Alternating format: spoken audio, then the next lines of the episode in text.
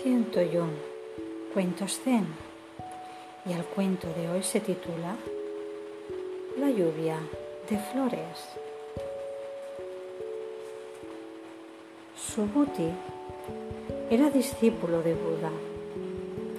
Comprendía la potencia del vacío, el punto de vista de que nada existe excepto en relación con la subjetividad y la objetividad.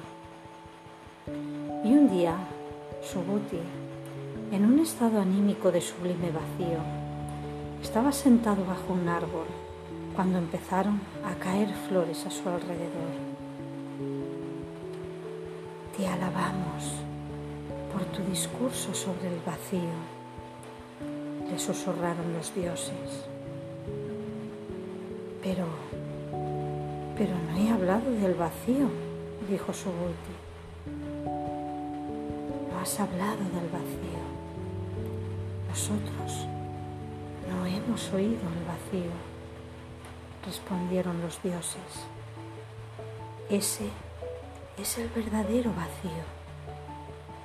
Y las flores cayeron sobre Subhuti como si fuera una lluvia.